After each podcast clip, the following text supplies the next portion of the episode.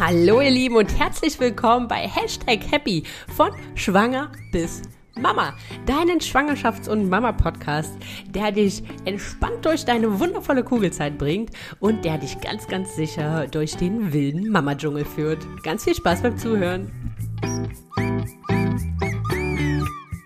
Hallo liebe Melanie und herzlich willkommen hier bei Hashtag Happy von Schwanger bis Mama. Vielen Dank, liebe Sandra. Ich freue mich, dass ich heute dabei sein darf, dein Gast sein darf in deinem wunderbaren Podcast und ja, bin gespannt, was dabei rauskommt. ja, denn ähm, wir quatschen über das erste Jahr als Mama heute ja. und alle Höhen und Tiefen, die dazugehören. Genau. Und was uns ganz wichtig ist, ich glaube vorab, dass wir das sehr ehrlich machen. Und in unserem ersten Telefonat, was wir hatten, äh, wo wir das so ein bisschen vorbesprochen haben, hatte ich ja das Gefühl, ich habe endlich äh, jemanden gefunden, der mir seelenverwandt ist, der genauso gefühlt hat wie ich. ja, es kam mir in der Tat auch so vor. Und äh, ich bin auch ganz, ganz froh, dass wir jetzt so einen ehrlichen, also so eine ehrliche Version vom ersten Jahr als Mama machen und äh, dann auch vielleicht ein paar werdende Mütter darauf vorbereiten können, wie die Reise auch aussehen kann und äh, nicht nur äh, Sonnenschein und äh, Regenbögen, sondern auch äh, ja. tiefe Täler und äh, Momente, wo man einfach nicht mehr weiter weiß. Richtig, die Momente, die nicht so Instagrammable sind. Weil das habe ich in der Tat das Gefühl, dass halt viele von diesem ersten Jahr auch Bild haben von nur Friede, Freude, Sonnenschein und rosaroten Wolken, weil das von vielen auch, und da ist jetzt Instagram sicherlich auch ein echt ähm, ja, prädestinierter Kanal für, halt auch oft einfach so dargestellt wird. Kann ich zu 100 Prozent unterschreiben. Also für mich äh, hat es ja schon falsch angefangen, weil ich dachte, ähm, also gerade auch auf Instagram, ne, wir hatten ja auch Corona letztes Jahr, für mich war ja, ja der, der Start mit dem Fritzemann ähm, in, ähm, in 2020 und somit im Corona-Jahr, wo ja sowieso äh, hauptsächlich man sich online über sein, seine sozialen Kontakte informiert hat mhm. und mal geguckt hat, was machen die anderen Leute eigentlich und äh, das ja auch alles sehr, sehr streng noch war. Und ähm, ich hatte mir das schon so ganz ganz naiv, romantisch ausgemalt. Wochenbett hörte ich nämlich überall, das wäre so toll. Und alle wünschen mir eine wunderbare Kuschelzeit. Und ich meine, ich hatte ja schon ne, die, die, die tolle, naive Vorstellung, ach, ich gehe jetzt hier ins Krankenhaus und äh, in drei Stunden bin ich wieder zu Hause und dann ist das hier easy peasy und ich will auf keinen Fall einen Kaiserschnitt, auf keinen Fall, weil dann muss ich ja vielleicht noch zehn Tage rumliegen.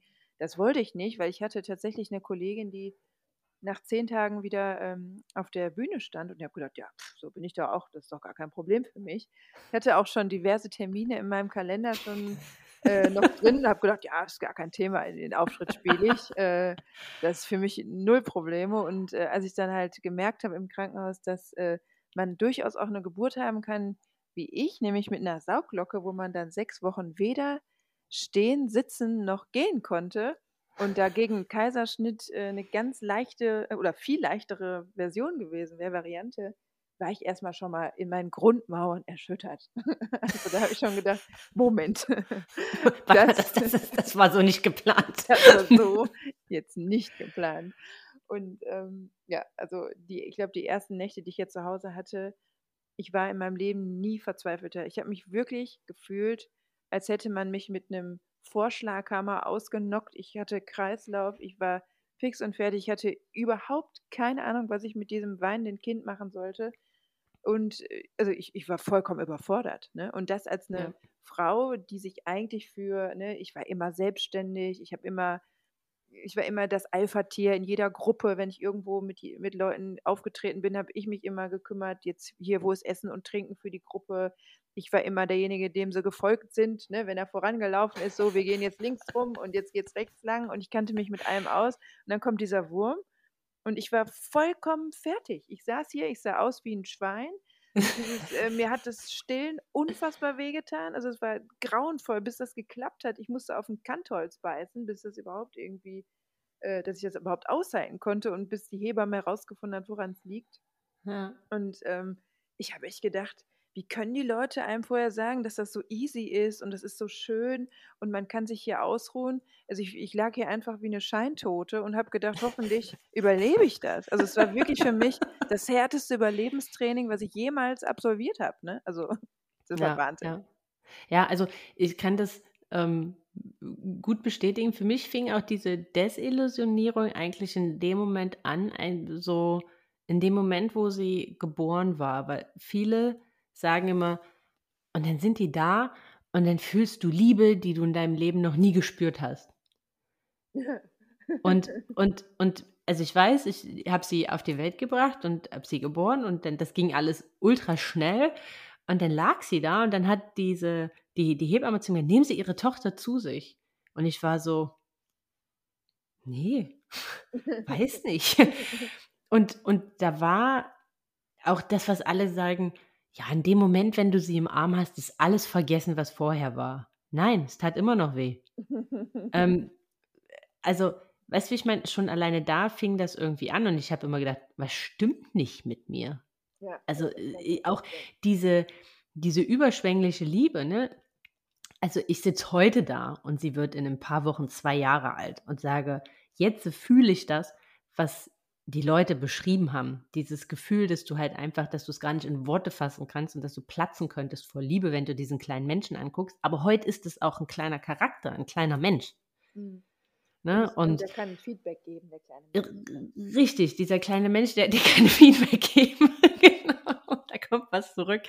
Und damals war es auch diese diese Kuschelzeit, ne? Also, ich habe das, gut, unser Vater hat auch oder unsere, ähm, Reise hat ja dann auch schnell hat ja dann auch, äh, keine 24 Stunden danach in der Notaufnahme äh, Quatsch, in der auf der Intensivstation angefangen, ne? Dann waren wir noch eine Woche in der ähm, äh, auf der Frühgeborenen äh, auf der Säuglingsstation in der Uniklinik, dann noch in Quarant dann mussten wir noch auf 'ne Iso in 'n Isolationszimmer und so. Also, das war auch alles völlig anders, als ich mir das vorgestellt habe. Mein Mann konnte nur sequenzweise mit daran teilhaben und eigentlich war das was, was ich mir von Anfang an irgendwie vorgestellt habe, diese angebliche Kuschelzeit im Bett mit ihm und ihr so zu dritt zu verbringen, weißt du? Mhm. Und das war alles komplett anders als und dann war ich zu Hause und dachte so: „Jetzt jetzt holen wir das alles nach.“ Und dann war aber, wie du sagst, dieses: „Boah, mir tut alles weh. Ich fühle mich unsagbar unwohl in meinem eigenen Körper. Ich habe das Gefühl, mein Bauch, der der der der der hat 'n Eigenleben und Ja. und und ich bin überfordert, ich bin müde. Ich will hier einfach auch nur manchmal weg. Und und dieses, was alle so beschrieben haben, denn St Stillprobleme, ne, war bei uns auch mit Zufüttern und keine Ahnung. Und das ist irgendwie auch diese Verantwortung und diese Liebe, die du auf einmal fühlst, mit die du aber nicht einordnen kannst und auch diese diese dieses Fremdbestimmte. Also, das ist das, was mich in den ersten Wochen maßgeblich fertiggemacht hat, dass ich auf einmal kein selbstbestimmtes Leben mehr geführt habe. Ja, also genau, das das kann ich auch zu 100 äh, so unterschreiben, weil das war für mich auch die größte Challenge. Also, ich war ja auch vorher der selbstbestimmteste Mensch, äh, den man sich auch vorstellen kann. Also, du wahrscheinlich genauso und das ist, ähm, diese Aufgabe ich meine, abgesehen davon, dass man ja nach so 'ner Geburt, ähm, eigentlich mal 3 Wochen in Urlaub fahren müsste auf so 'ne Wellness äh, Retreat Yoga Farm, um sich erst mal wieder von diesem Schock und diesen ganzen Schmerzen zu erholen äh, zu erholen, weil man hat ja dann auch noch Nachwehen und tut einem ja alles nur noch weh und dann ist man da so gerädert und dann schreit einen einer die ganze Zeit an und man weiß überhaupt nicht, was man machen soll, um das irgendwie abzustellen.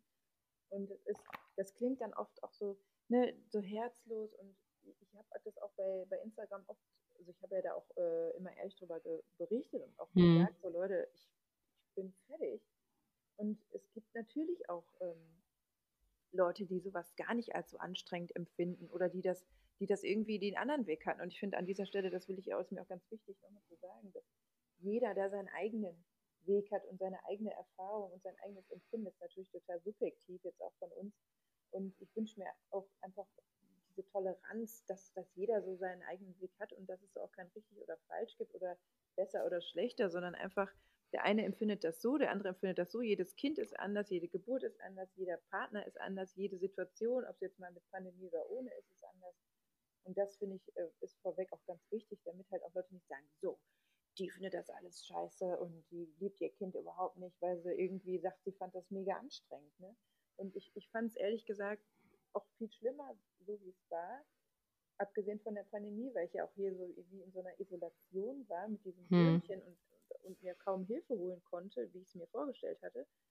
Das war ja das eine und ich, ich war ja auch, ich wusste überhaupt nicht, was los ist. Ich habe super oft geweint am Anfang, weil ich total überfordert war und so oft über meine Grenzen hinausgegangen bin, dass ich auch gar nicht mehr wusste, wo vorne und hinten ist. Und dieses Fremdbestimmte und zu denken, irgendwie, also ich erinnere mich noch an Situationen, wo ich äh, losgefahren bin, tollkühn wie ich war. Äh, mein äh, Mann hat kurz aufgepasst und ich wollte dem irgendwas zum Geburtstag holen. Und ich bin losgefahren und bin in Stau gefahren, gekommen und habe gedacht, scheiße, du musst jetzt umdrehen, weil meine Uhr, die hat mir angezeigt, ich habe jetzt schon eine Stunde 20 Nachher hat er in zwei Stunden Hunger. Ich habe den ja komplett voll gestillt und da habe ich hm. umgedreht, hm. unverrichteter Dinge und bin wieder nach Hause gefahren. Total gefrustet, verzweifelt, weil ich Angst hatte, das Kind könnte jetzt meinen Mann anschreien, ähm, weil ich jetzt nicht rechtzeitig zum Füttern zurückgekommen bin. Weil, wenn man natürlich auch, ne, bei mir war es also, ich habe den ja bis, also fast elf Monate voll gestillt. Also klar, dann kam die Beikost und so, aber ich habe ja. ich gar nichts zugefüttert. Und ähm, ich ich war wirklich, ich fühlte mich regelrecht verhaftet. Ich fühlte mich in so einer Blase und ich habe am Anfang gedacht, ich werde nie mehr schaffen, mir die Haare zu waschen. Ich habe gedacht, es ist unmöglich, dass ich jetzt duschen gehe, ohne dass ich jetzt parat stehen muss, um dieses Kind wieder zu versorgen. Das war so, von jetzt auf gleich ist man so, als ob man seinen Körper verlässt und nur noch für jemand anders da ist. Und diese Extremsituation, also ich meine, ich bin jetzt auch ein altes Kamel. Ich, ich habe das Kind mit 39 bekommen, ich bin jetzt schon 40 ähm, vielleicht wäre es mir leichter gefallen mit 25, wenn ich noch nicht so viel erlebt hätte und irgendwie, keine Ahnung, da noch gedacht hätte, gut, ich habe meinen ganzen Job und alles noch vor mir, meine, mein Leben sozusagen.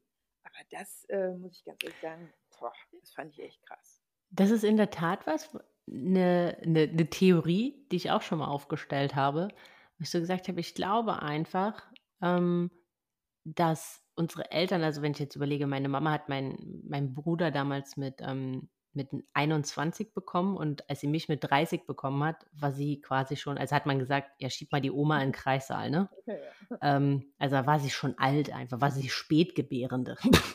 ja. Heute unvorstellbar. Aber und ähm, und das, ich habe mich da mal mit ihr drüber unterhalten und sie hat ja gesagt, sie glaubt, dass wir manche Sachen so empfinden, wie wir sie empfinden, weil wir halt einfach bevor wir anfingen, Kinder zu bekommen, schon so ein unsagbar selbstbestimmtes und gesetteltes Leben hatten. Mhm.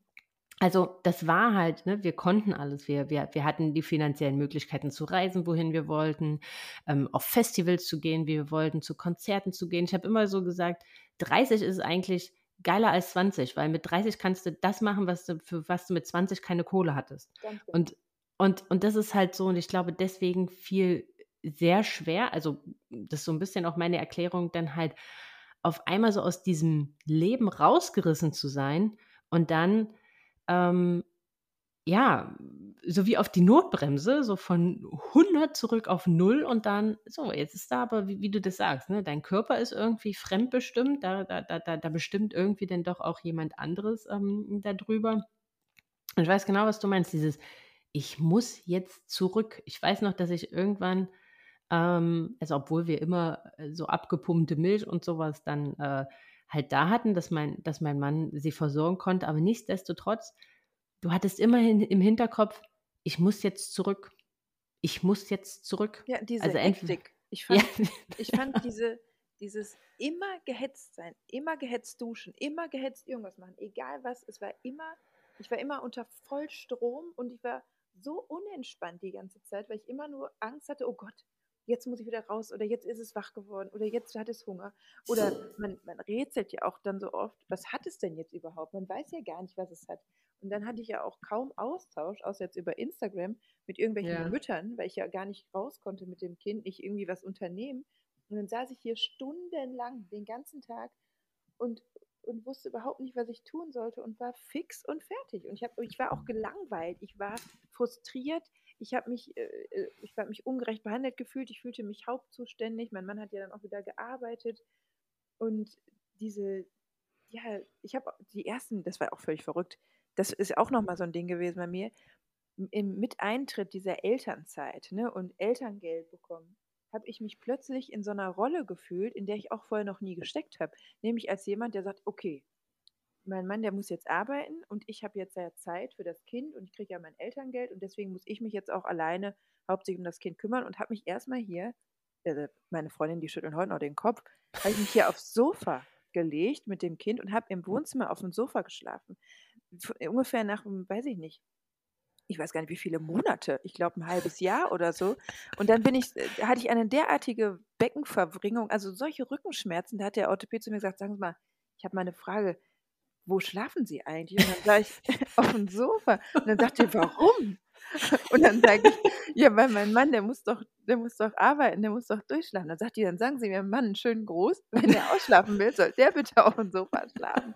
Also was ich mir da auch selber so aufgebürdet habe, weil ich mich plötzlich in dieser Rolle, der ich muss es das jetzt irgendwie machen, das ist jetzt mein Job, Ding, ähm, habe ich wirklich auch auf meine Bedürfnisse überhaupt keine Rücksicht mehr genommen und habe mich da irgendwie in der Verantwortung gefühlt, ne? was, was ich jetzt auch retrospektiv völlig bekloppt. Ich hätte ja von Anfang an sagen sollen, sag mal, wir haben uns ja zusammen entschieden und dann machen wir das auch zusammen und äh, nicht, ich mache ja alles alleine und du machst einfach dein Ding weiter so, ne? Und ja, obwohl ich das, ich weiß nicht, wie, wie, wie du das empfunden hast, aber das fand ich in der Tat mit so die größte Herausforderung mit ähm, für, die, für die Beziehung, weil, also ich hatte das so ein bisschen anders, also äh, bei uns war das auch so, mein Mann konnte einfach im ersten Jahr, der konnte nicht mit ihr in einem Zimmer schlafen, weil jedes Mal, wenn die sich rumgedreht hat, wenn die gesäuft hat, wenn die, der hatte so Angst, dass irgendwas nachts passiert, ja. dass der überhaupt gar nicht zur Ruhe gefunden hat und dadurch hab, konnte ich nicht schlafen, dadurch konnte sie, also dadurch hat eigentlich irgendwie niemand geschlafen.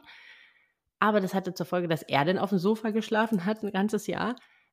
Aber wiederum hatte das zur Folge, dass ich mich mit diesem ganzen Driss in der Nacht Ganz alleine. einfach immer völlig alleine gefühlt habe, weil wir hatten ja, ich musste ja äh, zufüttern, ne? das heißt, ich habe ihr immer erst die Brust gegeben, dann bin ich aufgestanden, habe die Flasche warm gemacht und das war ja ein riesen Aufriss, ne? Das war ja nicht einfach andocken und wieder einpennen, sondern es war ja immer ein riesen Geschisse, ne? Und dann kannst du dir ja vorstellen, finden die das jetzt ja auch nicht so geil, wenn du sagst so, so, jetzt Brust ist leer, jetzt wart mal zehn Minuten, bis deine Flasche warm ist. Und, und das ist, also er kam ganz oft, ne? das will ich ihm überhaupt gar nicht vorwerfen, aber nichtsdestotrotz, in dem Moment hat man sich einfach mit diesem ganzen Driss allein gefühlt und hat sich immer so gedacht, oh schön, und du pennst da oben ganz friedlich. Genau so, Sandra, und das kann ich jetzt auch nochmal ganz doll unter, unterstreichen. Also ich habe mich noch nie in meinem ganzen Leben so ungerecht behandelt gefühlt. Ich fand das wirklich und auch egal, ich glaube, mein Mann hätte also der hat wirklich viel gemacht und der hat ja, ja, manchmal auch, auch, kann ich nicht sagen. Also äh, ich meine, ich glaube, es gibt überall immer Luft nach oben und wenn man sich so Hollywood-Filme anguckt, ist es bestimmt auch nochmal anders. Ich hatte da dann auch, ne, irgendwie, klar, kann man da immer noch meckern, aber so im Großen und Ganzen haben wir das schon gut hingekriegt. Aber ich muss sagen, die Frau macht eben einfach den Hauptteil. Das muss ich jetzt einfach ja. so sagen. Und ähm, es ist, also ich habe das Gefühl gehabt, also ich war unglaublich neidisch auf meinen Mann, dass der arbeiten konnte, weil ich wollte so gern, ich habe irgendwann mal so einen Ausraster bekommen, habe gesagt, also deinen Job, den mache ich gerne dreimal, aber du machst doch mal hier eine Woche dieses Programm. Und das war natürlich, also ich war auch ungerecht oft und habe auch de, hab dem da Sachen vorgeworfen, aber das lag einfach auch daran, dass man irgendwie oder dass ich persönlich immer immer über meine Grenzen gegangen bin. Und ich hatte immer das Gefühl, ich bin die Einzige, die immer über ihre Grenzen gehen muss mhm. und permanent über die Grenzen gehen muss. Natürlich ne, hat er dann gesagt, komm, jetzt leg dich mal hin, ich gehe jetzt mal drei Stunden spazieren.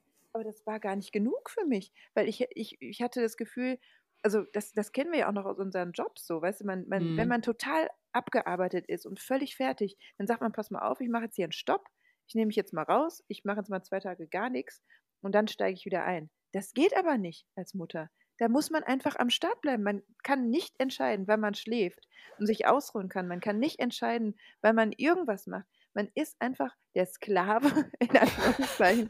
liebe Muttis, ich liebe mein Kind über alles. Ne? Also ich sage es jetzt einfach so überspitzt. Man ist wirklich ausgeliefert und muss das einfach machen, ob man jetzt will oder ob man nicht will. Ja. Und ja. ich habe das mit einer wirklichen also ich habe mein Kind nie angeknurrt, ich habe mein Kind nie irgendwie nicht geliebt einen Moment. aber ich habe wirklich, ich habe wirklich, ich weiß, ich, hätte ich das vorher gewusst, in, in irgendeiner Form, wie das sich wirklich anfühlt, dann hätte ich mhm. mich besser vorbereitet. So wie auf früher, wenn ich einen Job gemacht habe, auf den ich keinen Bock hatte, weil ich wusste, ich muss da jetzt zwölf Stunden stehen, so neben der neben dem Abi auf der Messe in hohen Schuhen zwölf Stunden auf der Motorshow stehen, ja, dann wusste ich, boah, das wird richtig hart, ne? Da werden dir die Füße wehtun nach einer Stunde und du musst das zwölf Stunden durchhalten. Und ich habe es mir ganz schwer vorgestellt und dann war es nicht so schwer, weil ich dann gedacht habe, ach guck mal, kannst dich doch nochmal kurz hinsetzen oder was weiß ich nicht. Was ja, ja, ja. Ich war darauf vorbereitet, aber hierauf war ich nicht vorbereitet. Es war und obwohl ich so eine realistische bin. Und heute sagen mir meine Freunde teilweise, ach Medi, weißt du, du hast da damals gesessen und gesagt, ja, ja, das Kind muss sich mir anpassen und nicht äh, du dem Kind. Und was hast du alles gesagt? Und wir wollten da auch nichts sagen. Und dann, ich könnte sie dann alle würgen und schütteln und sagen, okay, ihr habt aber recht, weil ich weiß noch, dass mein, äh, mein Bruder, glaube ich, mir jetzt gesagt hat, ja, da wirst du dich noch umgucken und so. Und ich habe dann immer gesagt, ach, der ist so negativ.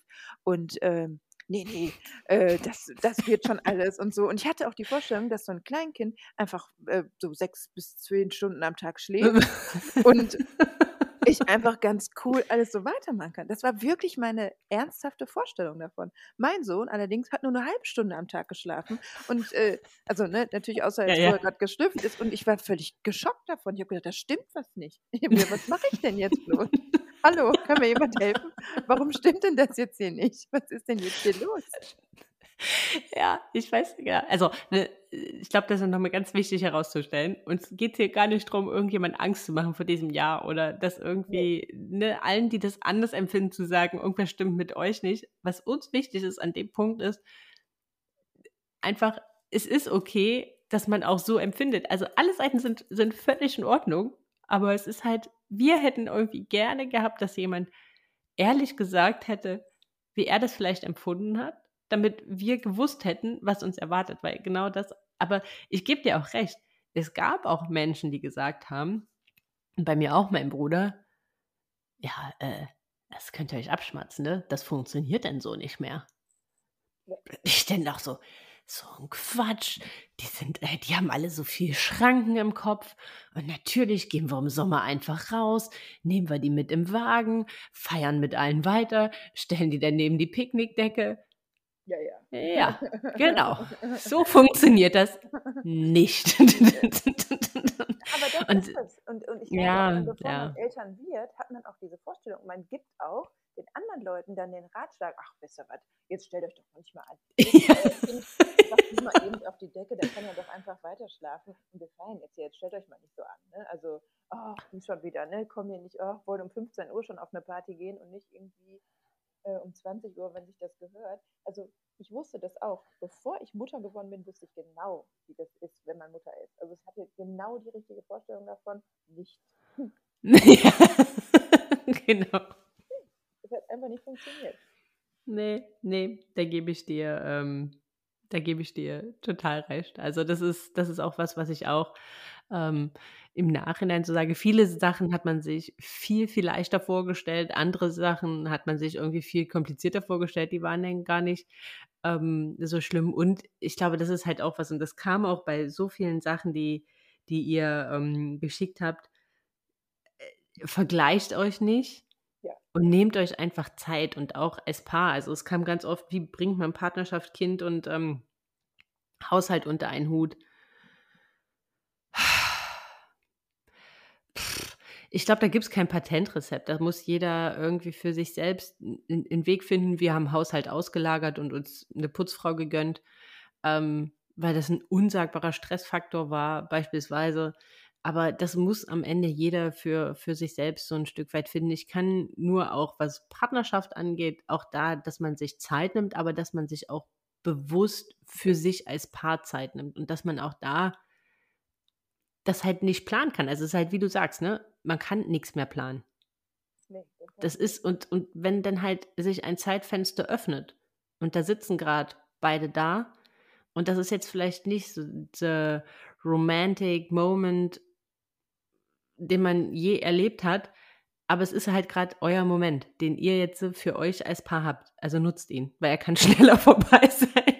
Als uns lieb ist. Als uns lieb ist. Und was mir aufgefallen ist, dass man weiß nicht, wie du das empfunden hast, aber dass man wieder so in dieser Hektik, was du halt auch sagst, dass man bewusst auch mal wieder im Moment ist. Also, dass man halt, mir ist das irgendwann aufgefallen, dass ich so in dieser ganzen Hektik, in diesem ganzen Trubel dann irgendwie aus der Tür rausgerannt bin und spazieren gegangen bin, weil ich merkte, dass sie irgendwie total unruhig war und zeitweise hat sie auch nur in ihrem Kinderwagen geschlafen, ne? Und, und dann fiel mir irgendwie beim Spazierengehen ein, ey, warte mal, ich habe meinem Mann gerade gar nicht Tschüss gesagt.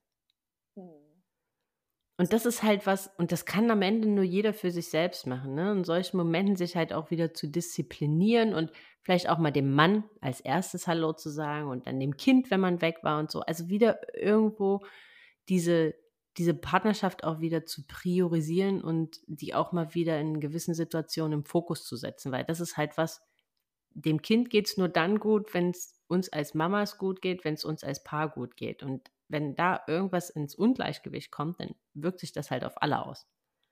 Ja, das kann ich auch, ähm, sehe ich genauso. Also ich finde, und das hast du auch gerade nochmal schön gesagt, ne? also es ist ja jetzt auch wirklich hier keine, keine Folge, in der wir sagen wollen, um Himmels Willen, das ist alles so schrecklich als ähm, das erste Jahr als Mutter, ähm, dass, dass da jeder Angst vorbekommt. Also ich will damit einfach nur sagen, das ist definitiv für eine Beziehung die größte Challenge. Also meines Erachtens nach hatte ich bis jetzt in ja. meinem Leben noch keine andere, die das äh, so äh, strapaziert hat, sage ich jetzt mal in Anführungszeichen. Und ähm, die andere Sache ist, äh, dass, dass man halt eben einfach auch sagen muss, ich meine, wir haben es ja geschafft. Ne? Man hat es erst ja. geschafft, du hast es geschafft, ich habe es geschafft und ähm, das ist jetzt auf jeden Fall, fühlt sich jetzt auch besser an und es fühlt sich leichter an und man, man hat ja auch irgendwie, man fungiert ja quasi als Übersetzer dann irgendwann fürs Kind und weiß irgendwann, was es braucht und wann es das braucht und dann hat man auch den Abend ähm, frei, weil man das Kind ins Bett gebracht hat, wie wir beide das jetzt geschafft haben heute Abend. Ja.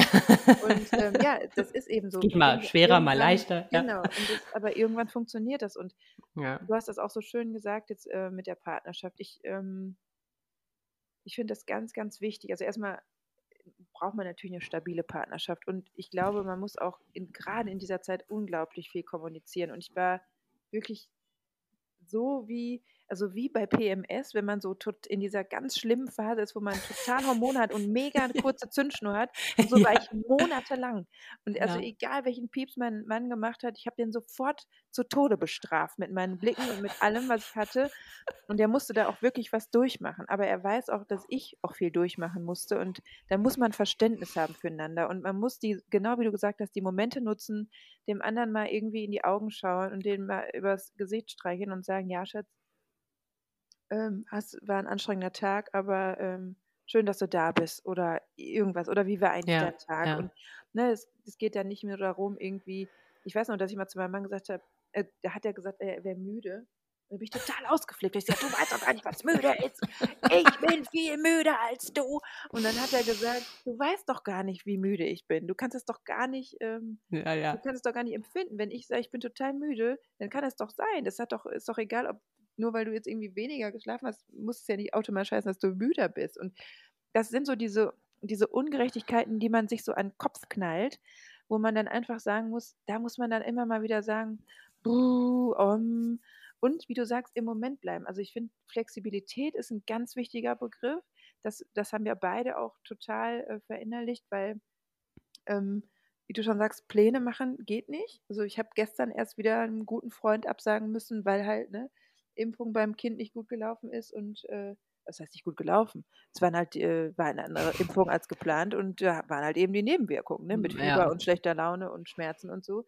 Und da musste ich meine Abendverabredung absagen. Und ich glaube, so in der ersten Zeit hat, hätte mich das so frustriert ja. und hat mich auch so frustriert und traurig gemacht, weil ich halt auch irgendwie meinen Freunden da gerecht werden wollte, dass ich ähm, ja einfach verzweifelt war teilweise. Jetzt muss ich dem schon wieder absagen aber ich kann es nicht ändern. Und das ist auch ein Punkt, auf den ich nochmal äh, drauf zurückkommen wollte. Und zwar ähm, Verständnis zu bekommen von seinem Umfeld ist, ist auch so ein wichtiger Punkt. Ich glaube, jetzt, ähm, als ich meinen Mann kennengelernt habe, habe ich schon mal so einmal die, die rosarote Brille in meinem Freundeskreis abgenommen und mal so geguckt, wer ist denn mir jetzt wirklich wichtig und wer kommt, kommt denn jetzt weiter irgendwie auf diesem Weg. Also ich bin nicht mehr Single und gehe auf Partys die ganze Zeit, sondern jetzt äh, setze ich mich hier irgendwie zur Ruhe in der Single-Form und bin jetzt hier irgendwie äh, als Paar unterwegs.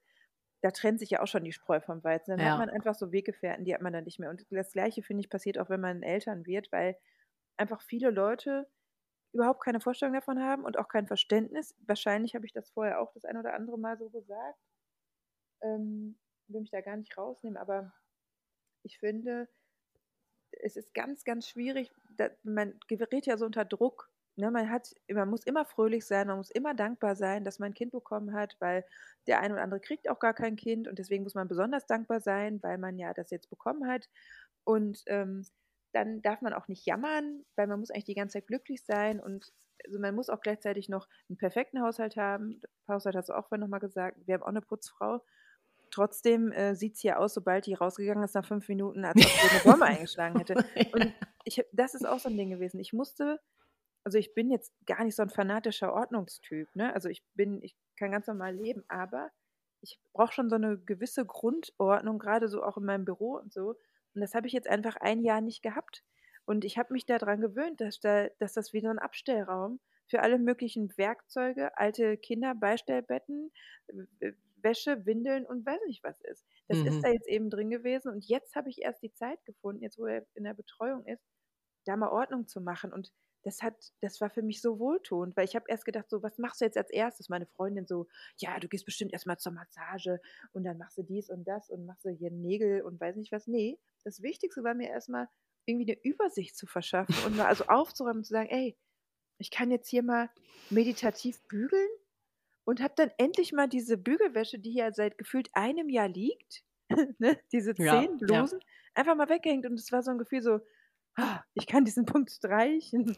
Also das so, so Kleinigkeiten, die auch überhaupt nicht besonders sind, aber die haben mich wahnsinnig glücklich gemacht, weil ich das einfach selber in diesem Moment machen konnte, wo ich gerade Lust zu hatte. Also ja, das, ja, ja. das hat mir unheimlich viel zurückgegeben und ich bin auch seitdem, glaube ich, eine viel, viel bessere Mutter, weil ich das ja mit einer ganz anderen Leidenschaft angehen kann, wenn ich einfach mal Zeit habe für mich, wenn ich einfach ja. mal sagen kann, so und jetzt atme ich mal durch und beeil mich mal nicht. Also das muss ich, das muss ich auch sagen. Also äh, zwei, zwei Sachen äh, finde ich ja nochmal ganz wichtig. Das ist, was du gesagt hast, so dieses Freunden absagen und also ich habe das auch so empfunden. Ich habe auch für an mich selbst irgendwie so diesen, also ich glaube, man muss auch so den Druck an sich selbst verlieren, weil ja. ich habe zum Beispiel immer für mich, ich, ich, ich mache das nicht und ich bleibe Freundin und ähm, und dafür muss Zeit sein und, und dann kommst du, weil wir waren halt auch ähm, jetzt die ersten so im engen Freundeskreis hier, die halt Kinder bekommen haben und, und es hat bei uns recht lange gedauert und ich hatte halt auch immer so dieses, ich muss jetzt besonders dankbar sein und ich darf das eigentlich gar nicht fühlen, dieses auch genervt sein. Ne? Also es hat auch genau. eine Mama geschrieben, ähm, ich liebe mein Kind über alles, aber ich bin manchmal so unsagbar krass genervt. Und das ist okay, ne? Also es ist eine äh, mega nervliche Belastung und man kommt in Situationen, wie du halt auch gesagt hast, wo man weit über seine eigenen Grenzen hinausgeht. Und ich kann mich an so viele Situationen erinnern, wo ich einfach den Raum verlassen habe ja. und geschrien habe, irgendwo anders und dann Sekunden brauchte, um mich zu sammeln und dann erst wieder zu ihr zurückgehen konnte, weil ich sonst einfach wäre ich ausgerastet in dieser Situation, weil ich mir einfach nicht mehr zu helfen wusste. Ja, und in Tränen ausgebrochen bin, ja. weil ich einfach, ich, ich war mit meinem Latein, mit meinem Latein, mit meinen Kräften, mit meiner Energie, mit, mit, ich war einfach fertig. Da war, da, da war nichts mehr zu holen. Und das sind halt Situationen, die, oder Bilder, über die ähm, sprechen halt die wenigsten. Ne? Das muss man halt einfach auch mal so ganz deutlich sagen. Und es hat lange gebraucht, bis ich dann halt irgendwann mich auch vor einer Freundin mal geöffnet habe und so gesagt habe, ja, das ist nicht alles so rosarot und so wundervoll und sondern es gibt halt auch andere Seiten der Medaille und es gab viele, mit denen ich da zum Glück sehr offen drüber sprechen konnte. Ähm, aber ich hatte da halt auch so diesen Anspruch an mich selbst, dass es alles so easygoing weitergehen muss und ähm, ja klar, gehen wir einfach was trinken, nehme ich sie mit, ist doch kein Ding. Ja, mit ja, Kind genau. im Restaurant zu sitzen macht total Spaß. Nicht.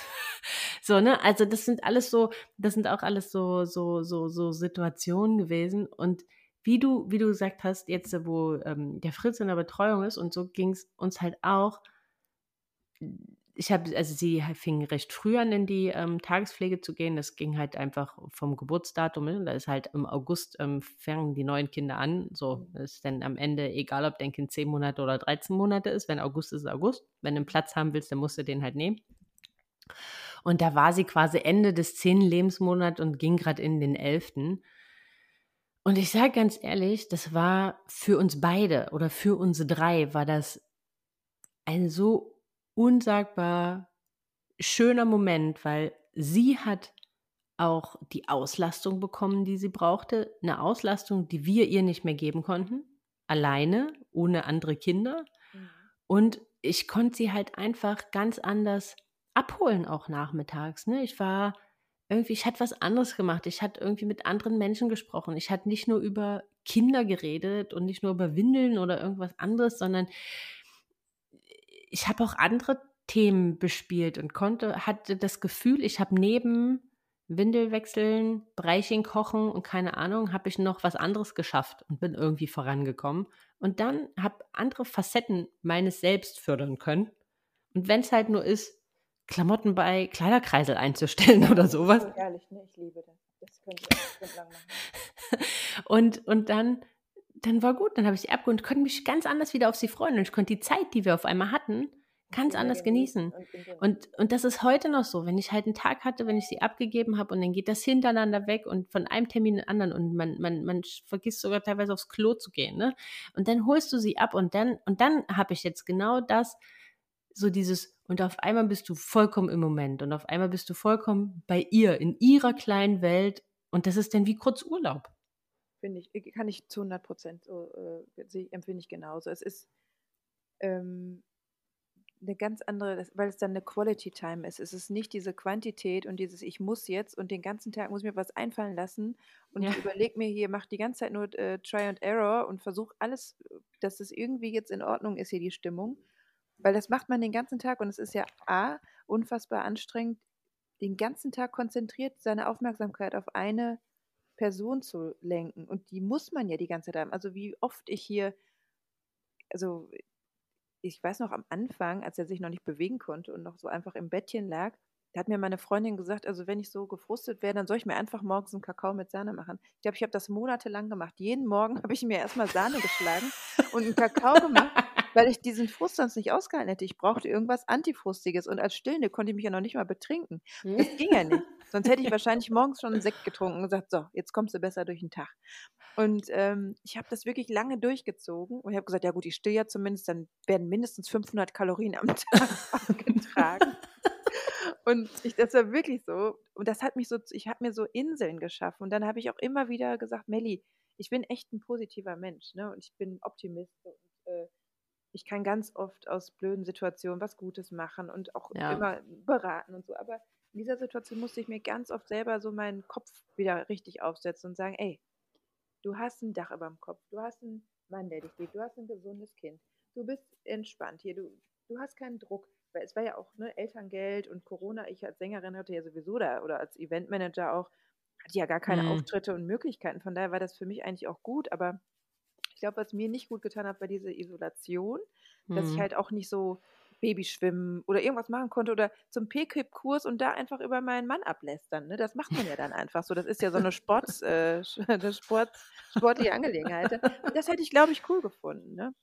Und ähm, das, das hat mir unheimlich gefehlt. Und was, was auch krass war, jetzt auch, ähm, wenn ich jetzt an Instagram denke, ne? ich mache ja da auch ein bisschen beruflich was und verdiene da ja auch Geld drüber ähm, in, in, kleiner Art und Weise, aber es ist trotzdem so. Und ich habe natürlich den Kanal schon viele, viele Jahre und auch lange aufgebaut und ich habe sicherlich einen ganz anderen Content vorher gehabt, als ich jetzt heute habe. Und ich hatte jetzt, ähm, natürlich sind die alle super gespannt gewesen, haben meine Schwangerschaft mitverfolgt und so.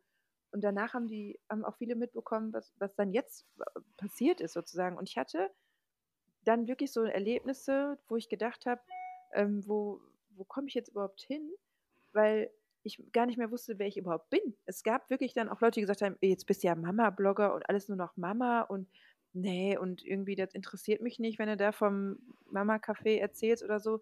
Und das hat mich richtig getroffen am Anfang, mhm. weil ich mhm. gedacht habe, so, bin ich jetzt, werde ich jetzt diskriminiert dafür, dass ich irgendwie ein Kind bekommen habe und da irgendwie drüber spreche? Weil ich meine, in Zeiten von Corona habe ich sowieso nichts anderes erlebt, als hier den ganzen Tag in der äh, Kinderblase zu sein dann ist es ja auch nochmal ein besonderes Erlebnis, was das ganze Leben verändert. Aber ich war wirklich betroffen, weil ich gedacht habe, ja Mist, äh, was mache ich denn jetzt? Was soll ich denn da jetzt äh, posten? Ich, ich habe das erste Mal in meinem Leben irgendwie, ich bin eine sehr selbstbewusste Frau, wirklich so Identitätsfragen mir gestellt und gedacht, wer bin ich denn jetzt eigentlich noch neben dieser Mama-Rolle, neben dieser Mutterrolle? Ne? Finde ich das überhaupt cool oder ist das jetzt uncool, Mutter zu sein? Und äh, oder mache ich jetzt gar nichts mehr in dem Bereich und mache jetzt einfach wieder so weiter wie vorher hm. und tue als hätte ich gar kein Kind. Das war für mich wirklich auch so ein, so ein Struggle, so ein Stück, weil ich gedacht habe, ja, ich weiß jetzt gar nicht, ne? Also wer bin ich denn jetzt überhaupt noch? Weil ich halt meine, mein ganzes, meine ganze Zeit ja investiert habe in, in das Leben und in, die, in das Aufziehen meines Sohnes und ich, ich war echt da, stand da vor einem Fragezeichen und musste mich da auch nochmal schütteln und sagen, so, ist mir jetzt auch alles völlig egal. Ich werde jetzt meine Leute daran teilhaben lassen, wenn mir danach ist und in dieser Form, wie mir danach ist. Und wen hm. sich interessiert, der muss halt dann eben wegbleiben. Aber es hat mir einen wahnsinnigen Druck gemacht, weil ich auf mhm. einmal das Gefühl hatte, ich müsste jetzt allem gerecht werden und das, das funktioniert halt einfach nicht. Ja, ja. Ja, das, das ist ganz spannend, weil ähm, ich hatte ja in der Tat immer so diese, diese Angst, auch bis zum Ende, was bleibt von mir als Person, ne, wenn ich Mama werde. Also ich hatte irgendwie Angst, weil ich das bei manchen gesehen habe, wo ich so dachte, ey, die wären voll die coole Mama und dann sind die Mama geworden und du dachtest so, oh okay. ja, naja. Und irgendwie hatte ich so vor dieser Wesensveränderung Angst. Und, und, und ich hatte auch Angst vor diesem, weil ich von Anfang an für mich wusste, ich bin das nicht. Dieses, dieses 100 Prozent und nur Mama und das ist mein einziges Thema. Und ich hatte das halt auch, ich glaube, ich war keine zwei Wochen im Mutterschutz und hatte irgendwie alles gewaschen und äh, zusammengelegt und habe mich dann irgendwie da drin ertappt mit meiner riesen Murmel, dass ich so dachte, hm, was gehe ich denn jetzt einkaufen? Was kann ich denn heute Abend kochen? Und dachte so, boah, fuck, was passiert hier gerade? Ich finde mich gerade in einer Rolle wieder, die ich nie annehmen wollte. Also ne, mein Mann hat mich geheiratet und er wusste von Anfang an, ich bin weder eine gute Hausfrau, noch ist das eine Rolle, die ich für mich einnehmen möchte, noch möchte ich irgendwie äh, sagen, ich habe beruflich viel gegeben, aber jetzt, wenn ich Mama bin, lege ich das jetzt alles an acta und ähm, mache jetzt nur noch Teilzeit irgendwas, um den Tag rumzukriegen. Ähm, er wusste, dass ich, dass ich das als Mensch nicht bin und das, das hat mir auch immer Angst gemacht. Also diese Elternzeit hat mir auch immer Angst gemacht, nur noch diese Mama-Themen, nur noch dieses, dieser Fokus Kind und, und ich hatte Angst, das klingt total böse, zu verdummen. Nee, weil ich halt einfach nur noch irgendwie so, so, so Kinderkrabbel mache, ne? Und deswegen, was mich gerettet hat, weil bei uns war es ja ähnlich. Also die Kleine war ja gerade in dem Alter, dass man mit diesen Kursen anfangen konnte. Da sind wir dreimal hingegangen. Dann war ja Corona auch, mhm. der erste Lockdown. Und ähm, ich war so froh, dass ich halt mit äh, Beginn der Elternzeit oder mit Schwangerschaft gesagt habe, ich möchte mich auch beruflich verändern und ich will irgendwie in diese in die Richtung Selbstständigkeit gehen und ich möchte diese Elternzeit nutzen und dass ich mit dem Podcast und mit allem, was sich daraus entwickelt hat, denn in der Zeit angefangen habe, weil ich glaube, das hat mich mental auch absolut über dieses erste Jahr gerettet, dass ich immer noch das Gefühl hatte, mein Hirn wird gebraucht, also wirklich mein mein Kopf wird gebraucht, ich kann irgendwo anders Input geben, ich kann auch Input geben von dem, was ich als Mama erlebe, aber auf einem Niveau, wo es halt irgendwo unternehmerischen Mehrwert bringt. Mhm.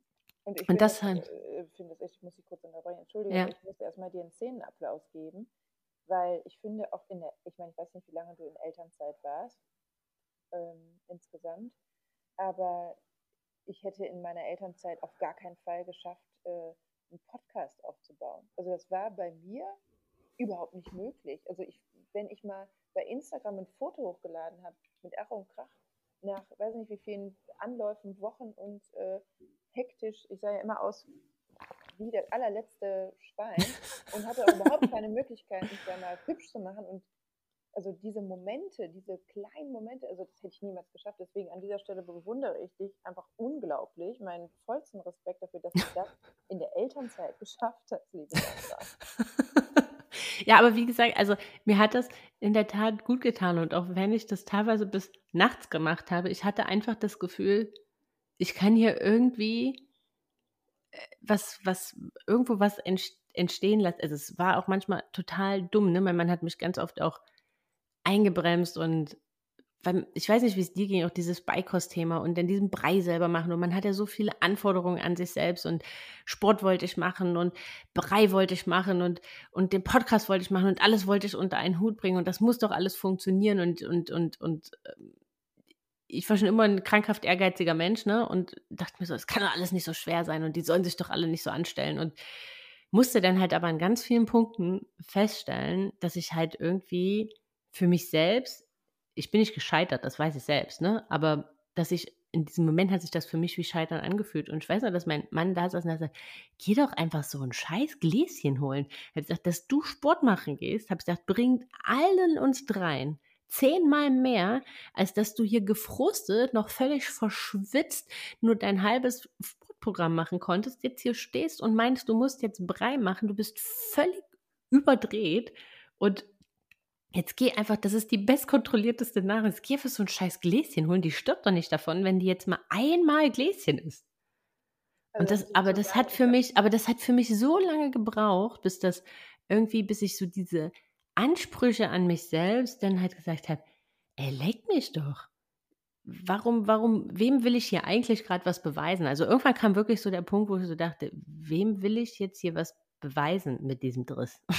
Nee, und genau das, genau das hast du jetzt auf den Punkt gebracht. An diesen Punkt bin ich auch gekommen und das kann ich auch jeder Mama nur raten.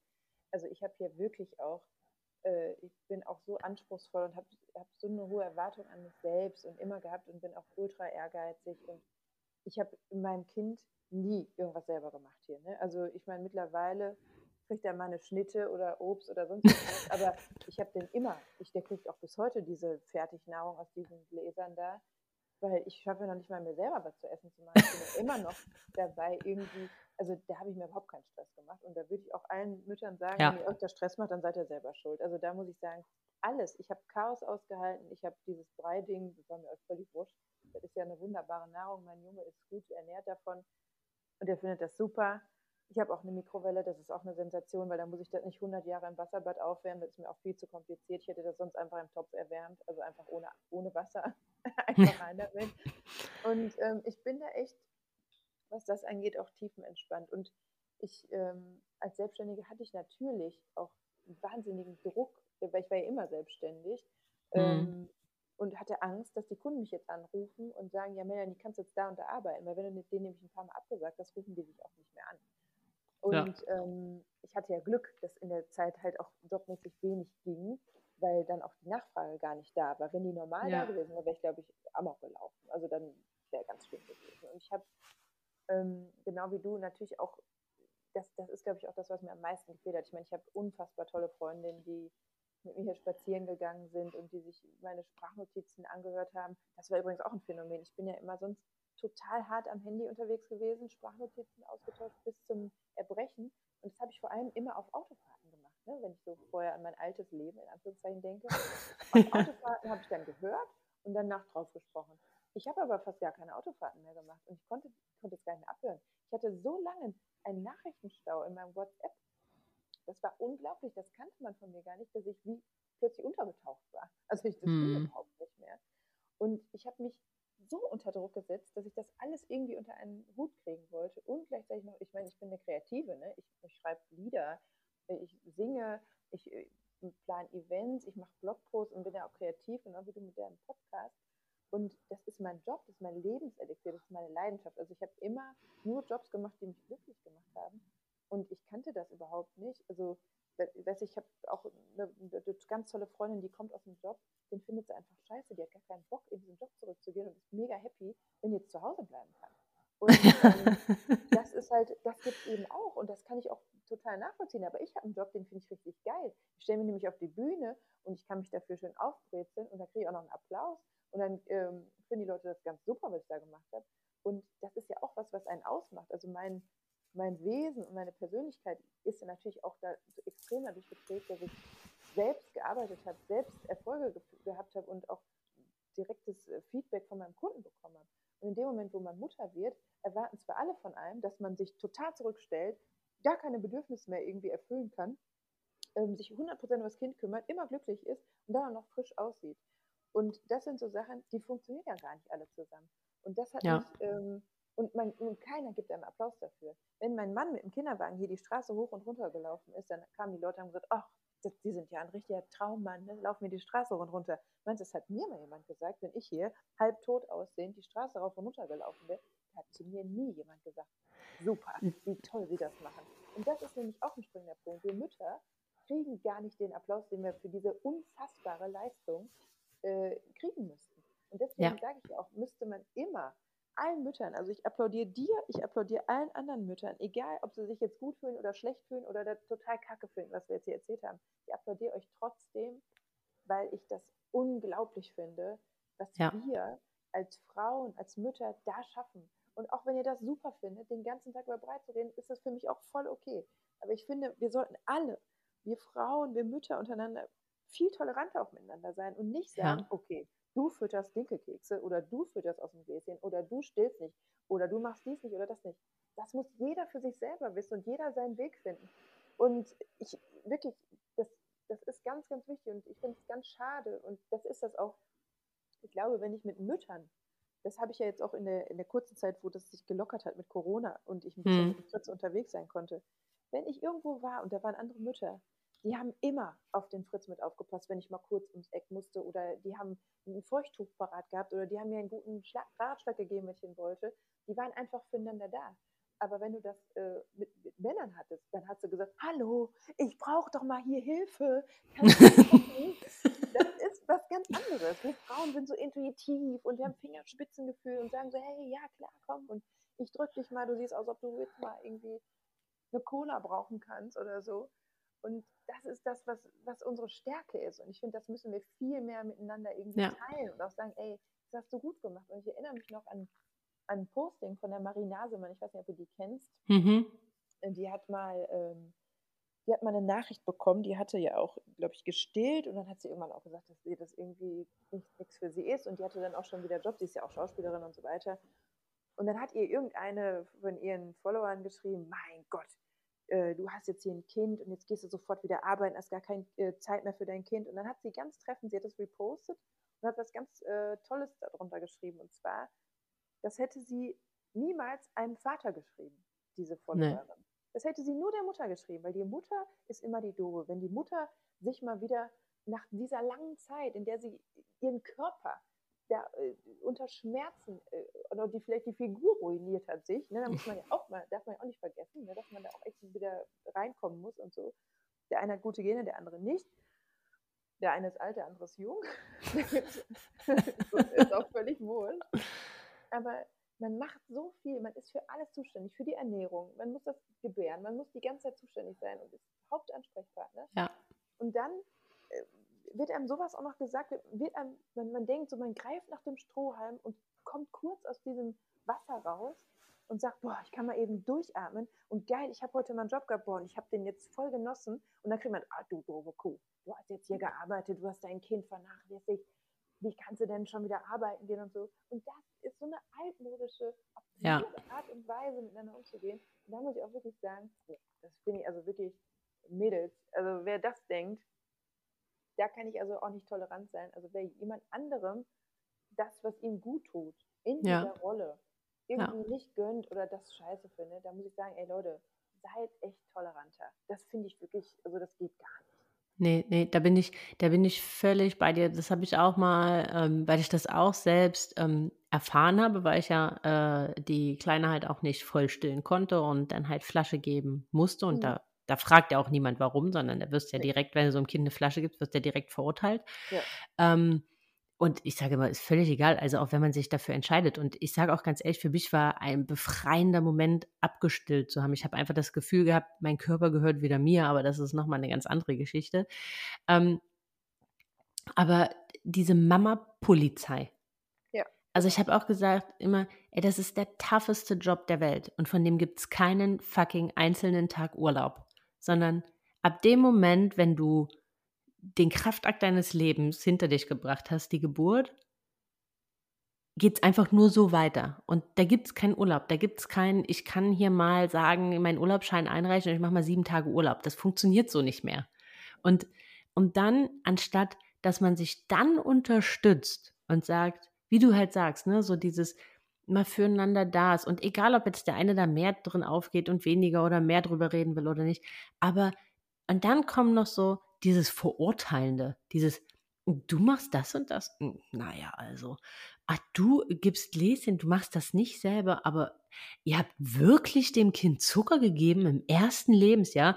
Und das ist halt so, wo ich mir so denke, ey, lass doch das alle machen, so wie sie es für richtig halten und so wie sie, so wie es in ihre Lebenssituation passt, wie es in ihr Leben passt und immer nur dieses von außen beurteilen. Es geht ja nicht darum, dass man nicht einen guten Ratschlag geben kann, aber ich finde, das ist halt auch was, wofür ich immer sensibilisieren will. Frag doch erstmal nach. Guck doch erstmal hinter die Kulissen, warum vielleicht Sachen sind, wie sie sind. Und, und dann kann man immer noch irgendwie versuchen, einen Ratschlag zu geben. Und manchmal ist halt auch einfach ganz gut Fresse halten und einfach nur mal zuhören. Und das ist, und das ist halt was, was ich so überhaupt gar nicht verstehe, wo diese Wertung, also wo manche Leute, die diese, die, die, dieses meinen, dieses Recht sich nehmen zu können, über also ihre Mama-Position und ihre Rolle, wie sie für sich diese definieren, als heiligen Gral zu definieren und zu sagen, das ist jetzt äh, das Bild an Mutter, was perfekt für jedes Kind ist. Also wo, wo, wo nimmt man dieses, wo nimmt man sich dieses Recht her? Ja, genau, das ist ja das, was so absurd ist. Also und auch diese, dieser Wettbewerb, äh, ah. welches, was, was kann das Kind als erstes, was kann das äh, als zweites und so. Natürlich ist man äh, stolz, wenn, wenn dann so Meilensteine kommen und so, aber äh, ich, ich hatte ja sowieso gar keinen Vergleich, weil ich ja kein anderes gesehen habe. Deswegen, keine Ahnung, äh, in welcher Geschwindigkeit äh, der Fritz hier irgendwas gemacht hat. Aber ähm, ich finde auch da das absurd. Also ich finde es einfach absurd, was da für, für komische Leute auch unterwegs sind und was die für Vorstellungen haben. Und ähm, wie gesagt, jeder empfindet das anders. Der eine sagt, boah, ich kann noch fünf Kinder bekommen, das macht mir gar nichts aus. Und der andere so. Und der eine hat ein Au-pair, der andere hat eine Nanny, der andere macht das alles ganz alleine. Und ich muss auch sagen, ich habe einen Wahnsinnsrespekt vor alleinerziehenden äh, Frauen, Müttern, die dann auch womöglich auch noch zwei oder mehr Kinder haben. Melanie. Also, also ganz ehrlich, da, ist, da hätte ich abgedankt. Ja, äh, also ich auch. Also ich war jetzt wieder, war mein Mann zwei, der, der war zwei Nächte, ne, beruflich unterwegs. Und ich habe danach so gedacht, und, und sie war in der Zeit schon in der Kita, ne? Also es war wirklich nur, aber schon allein dieses morgens alleine mit ihr und duschen und sie fertig machen und dann haben die gerade keinen Bock und keine Ahnung. Ich dachte mir so, alleinerziehend. Also mein, mein höchsten Respekt wirklich an jede alleinerziehende Mama, an jeden alleinerziehenden Papa. Ähm, ihr habt meinen vollsten Respekt für das, was ihr jeden Tag leistet, weil da ist noch, also weißt du, wir haben irgendwie noch einen Partner, wo wir mal sagen können, ähm, so, bitteschön, have fun, ich bin jetzt raus für eine Stunde. ne? Also, und das, das haben halt, viele Menschen haben das nicht und haben vielleicht auch noch ihr Päckchen zu tragen, damit, dass sie halt einfach ähm, jetzt alleinerziehend sind oder äh, Trennungsschmerz oder was auch immer, ne? Und dann denke ich mir so, und dann hast du, weil, weil, weil das ist ja auch so das nächste, dieses, deine, deine Bedürfnisse, also es ist ja auch wie krank sein, ne? Man ist ja nicht mehr krank als Mama. So, also das, das, das, das, das existiert ja einfach irgendwie in diesem Kosmos nicht mehr. Und das ist ja, auch wenn es dir nicht gut geht, ne? Also das kann, teilweise kann das schön sein, weil es dich natürlich irgendwie ablenkt und weil du weißt, da, da grinst dich jemand an oder gickert jemand, der versteht nicht, warum du gerade traurig bist oder warum es dir nicht gut geht. Aber es nimmt dir natürlich auch ganz, ganz oft Raum, für deine eigenen Gefühle und für Sachen, die du vielleicht irgendwie mal für dich verarbeiten willst oder musst oder solltest weil das halt einfach gar nicht da ist. Und deswegen ähm, kann ich auch nur, nur mal sagen, also an alle Alleinerziehende da draußen, die vielleicht zuhören, ihr habt meinen absolut tiefsten Respekt. Ja, und du hast auch schön gesagt, auch die alleinerziehenden Papas, das muss man jetzt auch nochmal sagen, die gibt es ja auch. Es gibt ja auch ja. einfach Männer, die so einen Job machen. Und ich habe noch, noch keinen tatsächlich kennengelernt bis jetzt auf meinen Spielplatzzügen, äh, die ich hier, meine Raumzügen.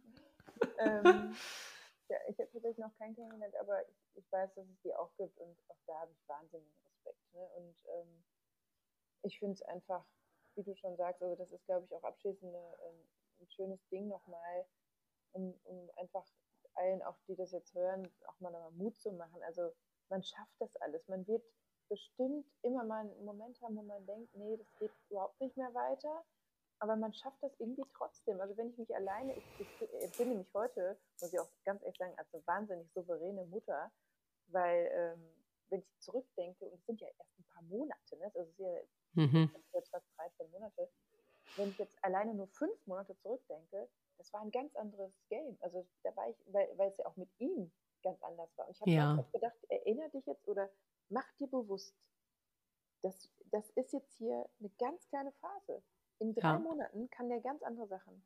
In, in, einem Jahr kann er ganz andere Sachen. Irgendwann geht er zur Schule und irgendwann ist der vier oder drei und erzählt dir, erklärt dir die Welt und, und der rennt dann nicht mehr hierhin äh, durch die, das Wohnzimmer und haut seinen Hammer in die Lautsprecher vom Papa oder beißt in die giftige Pflanze. Ja. Das wird er irgendwann nicht mehr tun und er wird auch irgendwann alleine essen können und er wird auch nicht mehr die Windel gewechselt brauchen.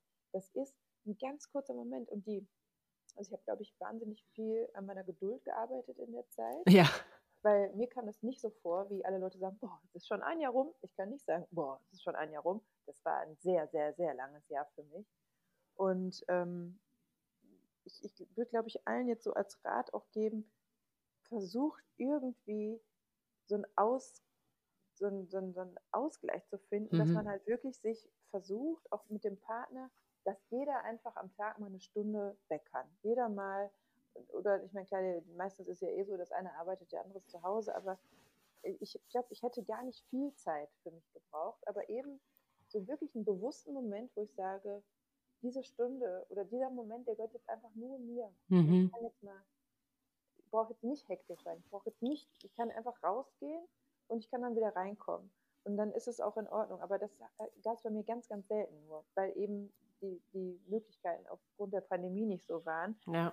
Und darunter habe ich wahnsinnig gelitten. Also wirklich wie ein Hund. Und ich habe, wenn ich jetzt an gestern zum Beispiel denke, als mein Kleiner dann plötzlich eine wahnsinnige Impfreaktion bekommen hat und Fieber hatte und nicht mehr stehen konnte und nicht mehr gehen konnte. Und ich dachte, oh Gott, also ich habe das erst heute Morgen gemerkt, dass der wahrscheinlich solche Schmerzen in den Beinen hatte, dass er dann nicht gehen konnte. Und ja. er geht ja so gerne durch die Gegend, dass ich erst gestern wieder gelernt habe, aha, der könnte ja Schmerzen in den Beinen haben von den Einstichen. Das war mir gestern noch nicht bewusst. Heute habe ich es dann gecheckt und ich habe auch gegoogelt, warum der nicht mehr laufen will. Und ich habe den in den Kinderwagen gepackt und habe den hier stundenlang rumgefahren. Und ich habe dann in meiner Hektik, weil er die ganze Zeit geweint hat, den in den Kinderwagen gesetzt, habe die Arretierung nicht richtig einrasten lassen, mach die erste Stufe und der Junge fliegt mir, wenn ich den nicht angeschnallt hätte, komplett entgegen, über Kopf. Und wenn ich den nicht angeschnallt hätte, wäre der mir einfach aus dem Wagen rausgefallen. Der schrie wie am Spieß. Ich war nass geschwitzt. Mein Cortisolspiegel war auf 5000. Und ich habe gedacht, in diesem Moment, jetzt falle ich einfach tot um. Ich war derartig, meine Nerven zum Zerreißen gespannt. Mein Mann nicht da. Ich war nass geschwitzt. Ich habe gedacht, du musst dich jetzt konzentrieren. Ich wusste noch nicht mal, dieser Kinderwagen war ja so zusammengeklappt plötzlich ja. so entgegenkommen. Ich wusste nicht mehr, in welche Richtung ich den jetzt schieben muss oder klappen muss, dass der Junge wieder gerade sitzt.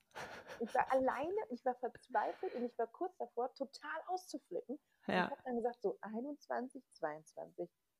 Und das, obwohl man schon irgendwie drei Stunden so ein weinendes Kind hat und was einem auch das Herz bricht. Und ja. man in dieser Situation, in diesem Moment, den Nerven zu bewahren und wieder ruhig zu denken und zu atmen und zu sagen, okay, irgendwie schaffe ich das jetzt. Ja. Und dann geht es weiter. Das war gestern. Das war wirklich gestern, Leute. Und ich, ich habe das trotzdem hingekriegt. Ich habe das überlebt, aber ich bin wieder gewachsen ein Stück. Und das ist die ganze Zeit so gewesen. Immer wieder kleine Schritte. Und ich kann auch nur jedem empfehlen, probiert Sachen immer wieder aus. Wenn ich an meine ersten Autofahrten denke, als er noch so klein war, der hat mich so angeschrien, dass ich so traumatisiert war. Ich wollte auf gar keinen Fall nochmal alleine mit dem Auto fahren. Heute ist das ganz entspannt. Also nicht immer. Es gibt auch äh, Phasen, wo das blöd findet. Aber heute kann ich das viel besser einschätzen. Aber ich hatte wirklich eine lange Phase, wo ich gesagt habe, ich mache das nicht mehr. Ich fahre auf gar keinen Fall mehr Auto mit dem. Und damit mhm. habe ich mich ja selber total eingeschränkt. Weil es ist ja viel einfacher, einkaufen zu gehen, wenn man jetzt mehrere Sachen kaufen will, wenn man mit dem Auto fährt. Ja. Und da gibt es ja nur auch Einkaufswagen, wo man den reinsetzen kann. Das finde ich ja total ja. super.